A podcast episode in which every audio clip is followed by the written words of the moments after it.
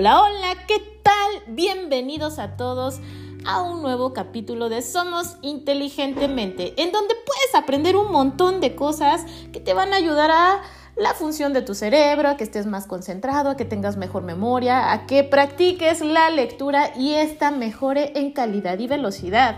Y bueno, hoy te quiero platicar acerca del ejercicio, del ejercicio físico y mental. ¿Sale? Me puse a pensar mucho en esta semana porque como que veo un bombardeo constante. Todo el mundo te invita a cambiar la alimentación, todo el mundo te invita a que empieces actividad física y eso me encanta, me parece maravilloso. Creo que es una de las mejores opciones que podemos considerar porque mientras esté bien nuestro cuerpo, esté saludable, esté fuerte, pues vamos a tener también un impacto maravilloso a nivel cognitivo, a nivel mental y a nivel emocional. Hasta el simple hecho de hacer una horita de ejercicio de bajo impacto nos puede ayudar a la función cognitiva en muchos, muchos sentidos. Así es que vale muchísimo la pena que te pongas a pensar, que te pongas a idear cómo vas a empezar este próximo año, cómo vas a terminar este, para qué nos esperamos al que sigue.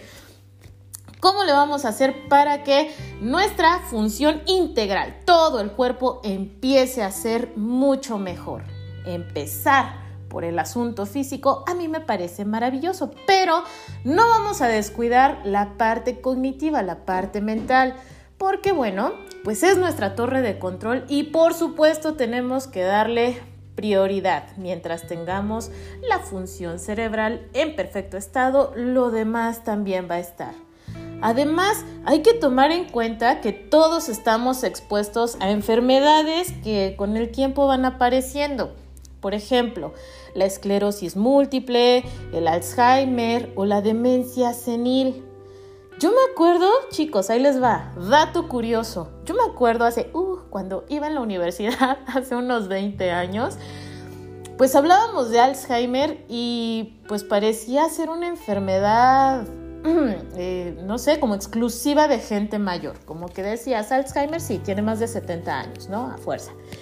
Y pues no, ahorita, actualmente, nos caen un montón de pacientes diagnosticados con Alzheimer desde los 30 a 35 años y mucho de esto se le puede atribuir a que estamos muy muy apoyados con la tecnología. Entonces disminuimos el esfuerzo cognitivo y ahí están las consecuencias. Como todos los músculos del cuerpo, si no los usas, pues se te echan a perder, ¿no? Y bueno, ¿Qué vamos a hacer para evitar esto? Además de la actividad física y una alimentación adecuada, es muy importante poner a trabajar al cerebro.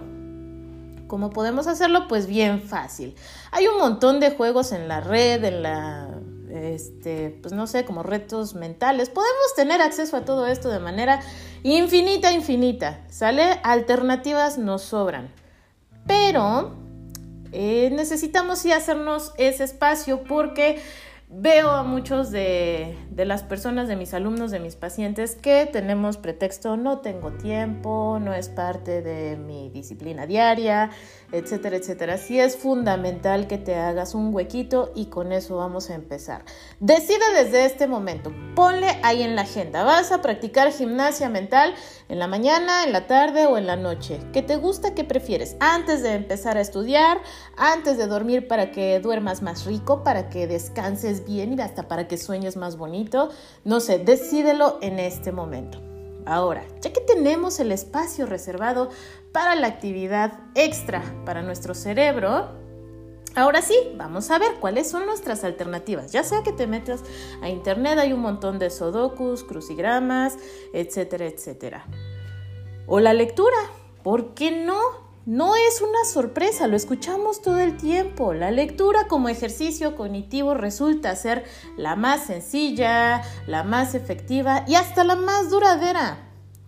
Ah, me refiero a duradero como la actividad que nos puede dejar estos beneficios hasta por una semana después de haber cerrado el libro. A esto se le llama actividad sombra y se parece mucho a la memoria muscular. En fin, esto es lo más sencillo y es lo más práctico que podemos hacer. Pero si quieres ir un poquito más allá, quieres especializarte en ejercitar tu cerebro, te propongo que practiques gimnasia mental. Y justo en este momento quiero darte un ejercicio que aunque es muy sencillo, es maravilloso y nos da un montón, un montón de beneficios. Por ejemplo, podemos estar más concentrados, podemos bajar niveles de estrés. Podemos evitar la divagación o contrarrestarla, por supuesto. Es decir, que cuando estés en una clase importante o en una junta de tu trabajo, tu mente no ande papaloteando. ¿Sale? Y bueno, Vamos a iniciar con el ejercicio. Lo único que necesitamos es una hoja de papel y dos lápices. Un lápiz en cada mano porque vamos a estar escribiendo con las dos al mismo tiempo. Con la mano izquierda vas a empezar a hacer repetidas veces, repetidas ocasiones, el número 6. Y al mismo tiempo, con la mano derecha vas a estar haciendo el número 8. Aguas aquí, ojito. No me hagas un 8 de bolitas. Eso no es muy funcional para este ejercicio. Vas a hacer un 8 con el trazo que se parece al infinito, ¿sale? Ahora, el reto es que con las dos manos al mismo tiempo estés haciendo el número 6 y el número 8. El trazo tiene que coincidir, es al mismo tiempo. Y bueno, yo sé que al principio no es tan sencillo, tal vez te salgan chuequitos, tienes que estarlo practicando, por supuesto, pero eventualmente te va a salir. También hay que tener en cuenta que aquí el reto, el logro, no es que te salgan bien bonitos y bien derechitos. En realidad ya la magia misma aparece desde el momento que lo estamos intentando porque requiere de mucho de nuestra concentración. ¿Ok? Ahora, sé que al principio, como te digo, puede costar un poquito de trabajo. Así es que te visito, te visito no, te invito a que me visites en Instagram y ahí te voy a dejar una hojita, una plantilla en la que está el, ejercicio descrito y además ahí viene eh, como, ay, es que es la parte que no encuentro cómo decirte, vienen los números, cómo los vas a ir haciendo para que tengas como la plantilla sobre dónde estarlos haciendo y posteriormente ya los puedes estar haciendo en una hoja blanca cualquiera, ¿sale? Y bueno, va a llegar un momento en el que se te haga mucho más sencilla esta actividad, va a llegar el momento invariablemente en el que puedas dominarlo muy bien. En ese momento vamos a cambiar los números de mano. Ahora vas a tener el 8 en la izquierda y el 6 en la derecha y volvemos a empezar. ¿Salí, vale? Y bueno, por hoy me despido. Llegamos al final de este maravilloso momento. Te mando un beso tototote enorme y muchos, muchos abrazos. Nos escuchamos pronto. Bye bye.